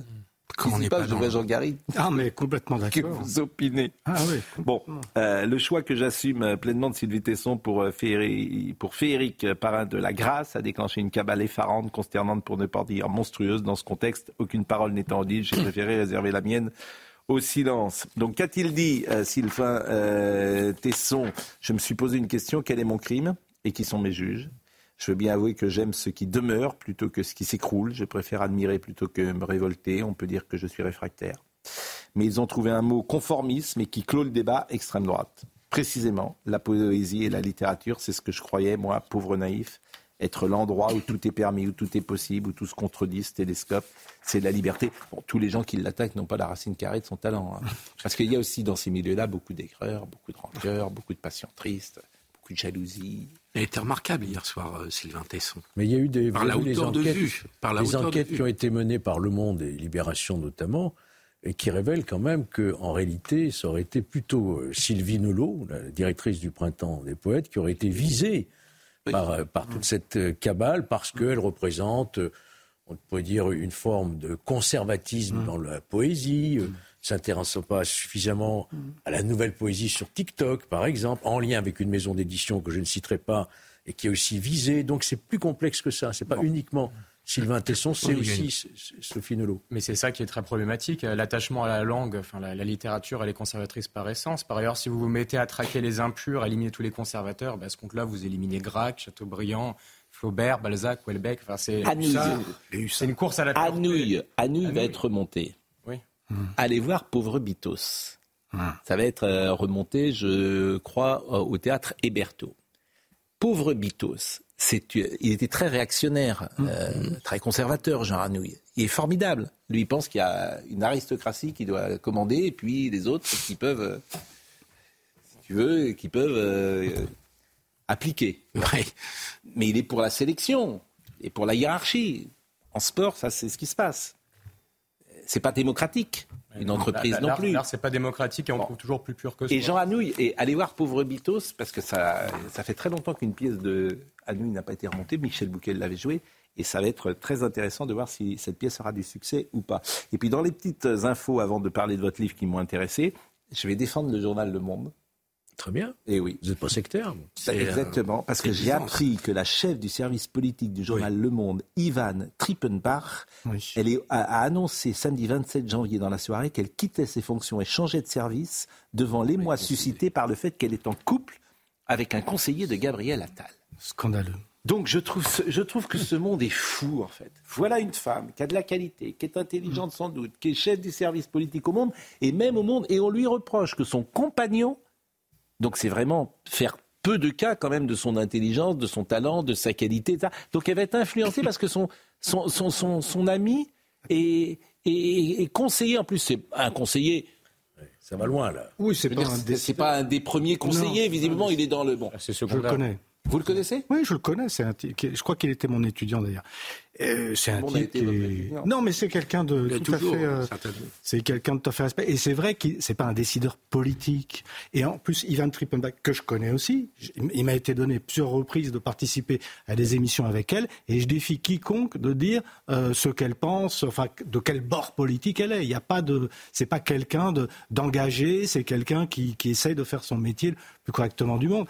Alors je sais, là aussi, on est dans quelque chose de. Est-ce qu'on l'a obligé à démissionner ou est-ce que c'est une initiative Non, mais c'est attention, hein, les journalistes du Monde, hein, ils sont ensemble. La dérévolution dévore ses enfants. Hein. Mmh. C'est toujours la même phrase. Mmh. Ils sont terribles entre eux. Hein. Mmh. Ils sont terribles. Ne, ne, soyez pauvre Bitos. Elodie. Euh, quelque chose peut-être euh, qui, peut vous faire euh, réagir. Oui, elle dit devant euh, les mois suscités. Donc effectivement, on sent qu'en interne, il y a eu des remous. Et c'est une fois de plus mettre son intégrité et sa déontologie en question parce qu'elle vit effectivement avec un conseiller de Gabriel Attal. On le redit, ce n'est pas son premier conseiller et quand bien même, ça serait à considérer que pour ses collègues du Monde, cette relation ferait que forcément, elle va se faire le porte-voix du conseiller de Gabriel Attal. Et a priori, je ne pense pas que ce soit ce qu'on puisse lui reprocher. Je trouve que ce monde c'est des choses qui n'existaient pas. Oui, évidemment, il y a d'accord avec vous. Il y a une montée. Vous savez, on parlait tout à l'heure du milieu euh, artistique. Moi, je l'ai vu monter cette intolérance aussi dans le milieu universitaire, que je connais. Je sais ce que c'est que si vous n'êtes pas dans, dans, une certaine ligne, on va dire wokiste euh, pour, pour simplifier, euh, vous vous encourez le, risque du bannissement et, des critiques, et vous êtes de droite, et etc. etc. Oui, mais là, vous allez, franchement, vous allez creuser votre tombe parce que vous, oh, peu importe, moi j'ai. Vous êtes sur CNews avec moi, donc là, rien à creuser. Non, mais je, je, ils vont pas être contents quand ils vont vous voir. Je, vais souvent sur, de, sur des médias euh, du service public qui sont plutôt, qui sont même très à gauche. Je, je, le sens bien. Et je, sens, et je vois aussi une manière de, de décrire l'actualité qui n'est pas objective, qui à chaque fois manque justement de cette ouverture, cette tolérance, que j'ai aussi rencontrée sur des médias privés. Euh, il faut le, il faut le reconnaître. mais l'objectivité, c'est une tarte à la crème. Non, mais on je demande aux gens d'être honnêtes. Parce un que point par, de vue. par définition, si je traite un sujet plutôt qu'un autre, c'est déjà un choix subjectif. On est d'accord. Donc euh, ça, euh, c'est une tarte à la crème. En revanche, l'honnêteté, la parole contradictoire, l'échange des arguments me paraît quelque chose de souhaitable sur les plateaux de télévision. Oui, à condition de, respecter cette équité entre les points de vue, à condition que ceux qui euh, choisissent les sujets le fassent de manière, là encore, équitable, ce qui n'est pas toujours le cas, ni sur le service public, ni dans, le, dans certains médias privés. Ça n'est que mon opinion. Mais vous avez raison. Alors, moi, le souci que j'ai parfois, ou que nous, euh, c'est qu'ils ne veulent pas venir. C'est-à-dire que j'invite des gens, ils ne veulent surtout pas euh, échanger, par exemple, Charlotte Dornelas, euh, ou avec moi, pourquoi pas, ils ne veulent pas échanger. C'est-à-dire que Mme Rousseau, Mme Tondelier, tous ces gens-là, ils ne veulent pas échanger. Ils préfèrent, effectivement, Mme Binet, dit, je ne parle pas à CNews. Oui, c'est ridicule, c'est de l'intolérance. Bon, votre bouquin, Histoire politique de l'antisémitisme en France, et on va parler évidemment de la fameuse phrase du général de Gaulle, de Gaulle et les Juifs, euh, les Juifs, un peuple d'élite, sûr de lui-même et dominateur. Cette sentence extraite d'une phrase prononcée par le général de Gaulle lors de sa conférence de presse du 27 novembre 1967, cinq mois après la guerre des six jours, a suscité sur le champ de nombreuses polémiques et l'on pourrait penser qu'elle a imprimé sa marque dans l'histoire des relations entre la droite française et la communauté juive de France. Mais à l'époque, cette phrase, parce qu'il n'y a pas les réseaux sociaux, il n'y a pas... Bon. Euh, quel impact elle a au lendemain euh, de, du moment où elle est prononcée? En réalité, elle a eu peu d'impact bah dans la société française. Elle a eu de l'impact euh, dans les médias israéliens, dans, les, dans la vie politique de l'État d'Israël. Évidemment, un moment de, de, riposte, de, révolte par rapport à, à ce qu'on percevait comme une forme d'antisémitisme, qui ne l'était pas d'ailleurs, ou qui était peut-être le fond, un vieux fond d'antisémitisme hérité du 19e siècle, puisque le général de Gaulle était un homme qui était né au 19e siècle, qui était le, fruit d'une certaine culture. Mais euh, en réalité, euh, l'impact politique a été, euh, limité. Ce qui a été peut-être un peu plus, comment dire, ce qui a eu un peu plus d'impact, c'est après l'embargo sur la livraison d'armes à, Israël, et puis surtout ce qu'avait écrit à l'époque Raymond Aron, vous savez, euh, sur, sur ce qu'il appelait l'ère du soupçon. Il considérait que, à partir du moment où le général de Gaulle avait, d'une certaine manière, euh, un peu euh, décomplexé une parole qui pouvait apparaître comme antisémite, ça donnait lieu ensuite à une forme de rupture avec, avec l'État d'Israël. En fait, il n'y a pas eu cette, cette rupture et, on a continué plutôt à être, à avoir une, une politique, j'allais dire, de neutralité entre les, Israéliens et les Palestiniens, et même du temps, par exemple, de, François Mitterrand. Il y avait euh, autour de François Mitterrand des, hommes, du fait de la, confraternité du Parti socialiste français et puis euh, du Parti travailliste israélien, il y avait euh, une, une, empathie vis-à-vis de ce que représentait l'État d'Israël, qui au départ, il faut quand même le rappeler, le sionisme, c'est quand même la, liberté donnée un État et un, et un État, je dirais presque collectiviste, euh, qui se crée euh, en 1947. Donc, euh, c'est quelque chose de, très complexe. Et puis, le, évidemment, le, ce qu'a été la, politique, en tout cas officielle de l'État français, toute, toute famille politique confondue, n'a jamais été une politique antisémite et je dirais même pas une politique antisioniste. Alors justement, antisionisme et antisémitisme, vous écrivez les mots du philosophe Vladimir Jankelevitch prennent tout leur sens. L'antisionisme est une incroyable aubaine car il nous donne la permission et même le droit et même le devoir d'être antisémite au nom de la démocratie. L'antisionisme est l'antisémitisme justifié, mis enfin à la portée de tous, il est la permission d'être démocratiquement antisémite et si les juifs eux-mêmes étaient des nazis, ce serait merveilleux. Oui, vous le savez, vous savez aussi bien. C'est ce qu'a dit Guillaume Meurice d'ailleurs lorsqu'il a nazifié Benjamin Netanyahu. aussi bien que moi qu'il y a toute une, toute une gauche qui, pour des raisons euh, différentes, que ce soit la gauche, euh, alors le Parti communiste, parce que la guerre froide et parce que euh, Israël était soutenu par les États-Unis, et puis toute l'extrême gauche qui s'est emparée de cet antisionisme. Et on sait bien à quel point cette dérive, ce que j'appellerais une dérive même antisioniste, a conduit à une autre dérive qui est celle d'un antisémitisme qui s'est euh, infiltré, j'allais dire, dans cet antisionisme d'une partie de la gauche. Et, jusqu'aux remarques et aux tweets qu'on a entendus euh, après l'attentat du, 7 octobre, l'attentat du Hamas, où on a vu quand même des, prises de position de Mathilde Panot et autres euh, qui sont qu'on ne peut, dont on ne peut pas nier qu'elles sont infiltré par une forme d'antisémitisme. Bien sûr, mais l'antisémitisme de Drummond, il n'existe plus. Bien sûr. Bon, il y avait encore un, fond. Marginalement, euh, peut-être du côté d'Alain Soral ou de genre de, de, de groupuscules. Ces gens, ils représentent personne. Et ils représentent pas grand chose. donc ça nous arrive naturellement au Front National ou au Rassemblement National. Parce que on ne reproche jamais aux communistes leur passé stalinien, parce que hmm. ça n'a pas de sens. Hmm. Si on reçoit Fabien Roussel, on ne va pas le, de mettre en exergue ce que disait, ah, euh, ou Aragon, ou, euh, hmm, ce que disait euh, Staline. En revanche, le Rassemblement national, le procès lui est toujours fait de antisémitisme rampant. Vous l'écrivez d'ailleurs, l'antisémitisme hante le FN de manière récurrente sous l'ère euh, Le Pen-Père. Si Marine Le Pen opte pour la dédiabolisation entamée par Bruno Maigret dans les années 90 et prolongée par la génération des trentenaires dont elle fait partie, dès les années 2000, cela n'empêche pas des sectateurs de l'antisémitisme de subsister de manière plus ou moins diffuse au sein du FN puis du RN. Mais qui au FN ou au RN, quoi, au RN en l'occurrence, qui, selon vous, aujourd'hui ou dans les paroles, montre que cet antisémitisme diffus existe encore? Alors, d'une part, moi, j'ai traité, euh, vous savez, c'est oui, un alors, collectif. voilà, hein, c'est pas moi qui ai traité le, chapitre sur le, Rassemblement national, euh, qui. Euh, Parce qu'au contraire, moi j'ai l'impression qu'ils font tout pour s'en débarquer. Bien sûr, et, on peut considérer de manière objective que, alors, le discours du Rassemblement national n'est plus du tout antisémite, ça c'est une certitude.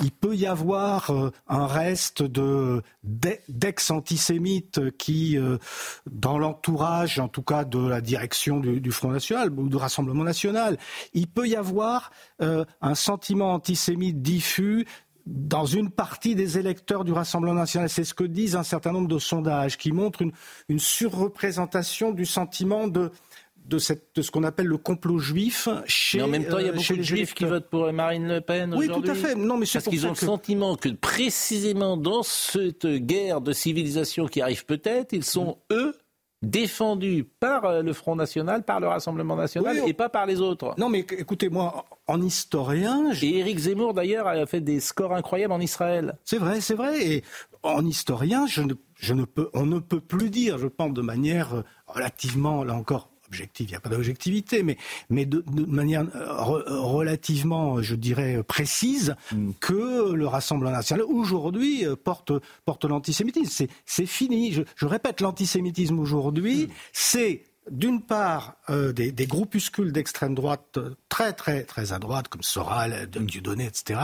Et d'autre part, ce nouvel antisémitisme. qui est euh, celui-là le plus. Bah, qui est évidemment. le plus, vous avez. le plus vivant. Sur 60% des actes anti-religieux commis depuis quelques années sont commis à l'encontre des, des, juifs, de la communauté juive de France, pour 2% de la population. Il y a un problème. Bon. Aujourd'hui, il y a combien de Français musulmans sur 8 euh, millions, 9 millions? On ne sait pas. 6 millions. 5, 6 millions, oui. 5, 6 millions. Si vous interrogiez tous ces musulmans de France et que vous leur demandiez est-ce que vous soutenez la création d'Israël, quelle serait leur réponse? Il y a la cause palestinienne pour euh, ces musulmans, c'est en tout cas ce qu'on me rapporte bien souvent, et, est dans l'ADN. C'est dans l'ADN. Là aussi, je, je, je peux être d'accord avec vous. On, peut considérer que l'antisionisme, identifié donc à la haine de l'État d'Israël, c'est encore plus que, que, que, que de l'antisionisme. Cette haine de l'État d'Israël, aujourd'hui, c'est vrai qu'elle elle est nourrie euh, mm. dans une grande partie de la, de la population euh, musulmane de, de, France. Elle, elle est entretenue, et notamment entretenue par le discours d'un certain nombre de partis politiques qui l'exploitent qui en font leur fonds de commerce. Donc c'est une, évidence. Un témoin privilégié que je ne citerai pas, mais qui connaît bien ces domaines-là, me dit l'antisionisme comme substitut à l'antisémitisme est un grand classique du Quai d'Orsay, ou en tout cas de sa faction pro-arabe. Oui, ça aussi, ça fait, ça fait partie de, d'un des éléments qui explique cette complaisance envers un antisémitisme rampant euh, qui, je le répète, est, lié à cette, à cette question euh, palestinienne. Alors, ça ne veut pas dire que tous ceux qui vont euh, plaider pour l'existence de deux États au Moyen-Orient, au Proche-Orient, pardon, et puis euh, pour l'existence de, de, de, l'État, d'un État palestinien, qui défendent les accords d'Oslo, etc., sont forcément des, des, soit des antisionistes et encore plus des antisémites, pas du tout.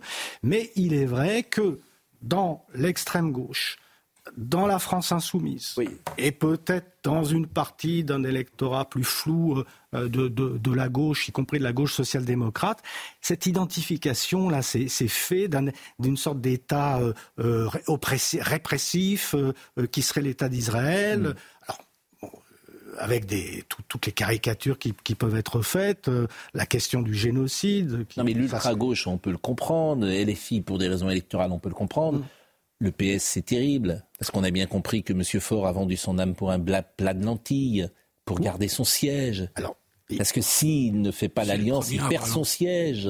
Oui, mais c'est le premier à avoir lancé l'idée d'une marche contre l'antisémitisme, quand même, Olivier Faure. Hein. Je vous répète, il s'allie avec Jean-Luc Mélenchon. Je suis d'accord avec vous. Bah, c'est l'essentiel. Après, le reste, c'est du cirque. Parce que les paroles, c'est toujours du cirque. Les gens sont ce qu'ils font. Et, lui, dans la condamnation du terrorisme du Hamas, il a été sans ambition. Je vous répète, il est, il, est allié avec Jean-Luc Mélenchon. Pour sauver son siège. Il faut, il faut voir que historiquement, euh, le Parti socialiste, le Parti socialiste tel que moi je le conçois, c'est-à-dire social-démocrate, euh, a été euh, toujours dans l'empathie et la compréhension vis-à-vis de l'État d'Israël. évidemment. ce qui s'est passé avec Robert Badinter comme chef de file, évidemment, la gauche euh, social-démocrate était pro-israélienne, bien évidemment. Et bien évidemment. Et, Tout le point d'or, c'est Robert Badinter.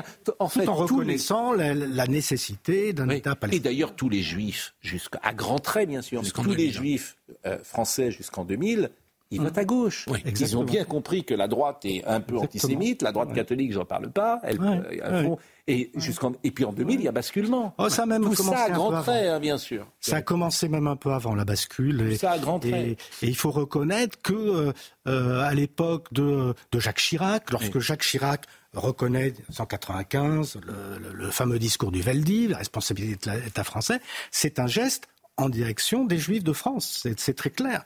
Et Nicolas Sarkozy, lui aussi, a donné un certain nombre de, signes, de signaux vis-à-vis de cette euh, communauté des, Juifs. Bah, c'est un journal, c'est un journal, c'est un livre évidemment passionnant, histoire politique de l'antisémitisme en France, avec euh, une très belle. Euh, oui, très belle image. symbolique, qui, est très symbolique. Voilà, avec la dérive d'aujourd'hui. Voilà, et cette croix gammée sur Simone Veil. Sur Simone Veil, on peut voilà, qui est la figure, bien sûr emblématique. On a célébré, célébré euh, commémoré mm. plus exactement euh, la libération euh, avant-hier, 27 janvier, mm. des, des camps d'Auschwitz. d'Auschwitz. Somaya Labidi à 10h32. Déjà 40 actions recensées sur l'ensemble du territoire. Conséquence, un lundi noir sur les routes. Les agriculteurs ne relâchent pas la pression. Au contraire, la mobilisation se poursuit avec le blocage de nombreux axes routiers un peu partout en France. Objectif, le blocus des grandes villes et notamment de Paris dès 14 heures. Une image rare, des blindés de la gendarmerie encerclent le marché de Ringis et un barrage filtrant a été mis en place, car c'est l'un des objectifs de la colère paysanne, bloquer ce marché stratégique de la capitale.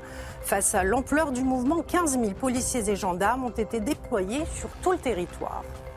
Et puis c'est une déclaration très attendue. Rachida Dati a choisi le musée de l'immigration pour ses vœux au monde de la culture. Une prise de parole dans un lieu dont la thématique a fortement fracturé la classe politique ces derniers mois. Merci beaucoup, euh, Sobaya. J'ai lu, euh, j'ai lu Le Parisien ce week-end. J'ai vu un article étrange hmm. euh, que vous avez peut-être lu. Dans les jeunes, je ne sais pas si on va voir ce papier dans Le Parisien. Est-ce qu'il est disponible? Ou pas, ce papier dans le Parisien. Vous l'avez lu, non? Vous n'avez pas lu? Moi, j'aime beaucoup lire le Parisien. Et notre frère, place, place à quoi? Place aux jeunes. Eh oui, avec Gauthier papier. Avec qui, qui est ce petit carabé que je vois?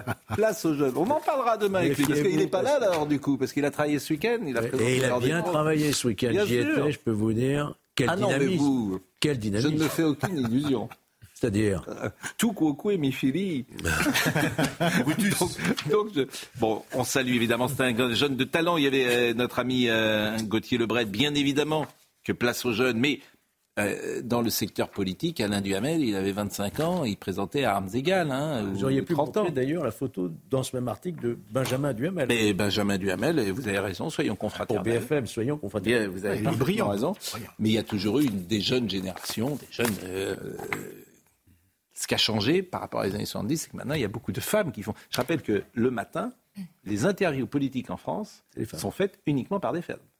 Sonia Mabrouk, euh, Léa Salamé, euh, Amandine Bégaud sur RTL, etc. Caroline Roux. Apolline de Malherbe, etc.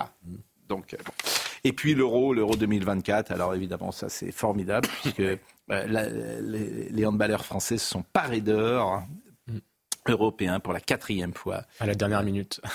oui, mais alors, il y a, là, ce qui restera de cette Pendant épreuve, c'est le... le coup franc, le jet, le jet franc. En demi-finale, oui. En demi-finale. Ah, on dit le jet franc Oui, on ne dit pas un coup franc, on dit le jet franc.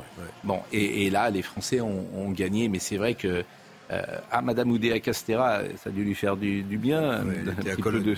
Elle était à Cologne, elle a pris un petit peu d'air. Au bout de l'effort et du suspense, le handball français sur le toit de l'Europe, après le sacre mondial défi en décembre, les garçons décrochent un quatrième titre. Dix ans après les derniers, un treizième titre majeur et maintenant cap sur les euh, JO. Mais c'est vrai que ce coup franc de Pandy, J'ai Prandi. Prandi. Hein Elohim Prandi. Ouais, qui est absolument incroyable.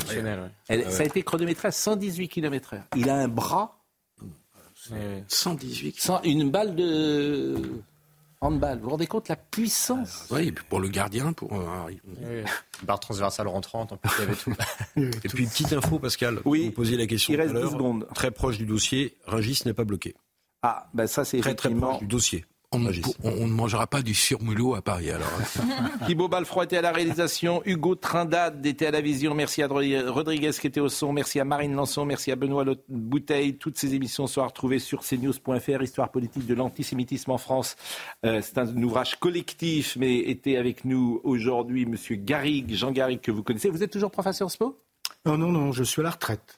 Ah bah vous êtes un beau retraité. La parole s'est libérée. Vous êtes un beau retraité, un jeune retraité. Et merci beaucoup, Elodie Huchard. Merci. Vraiment, c'est un plaisir, c'est toujours un plaisir de vous avoir sur ce plateau. Merci, Jean-Marc Morandini, dans une seconde.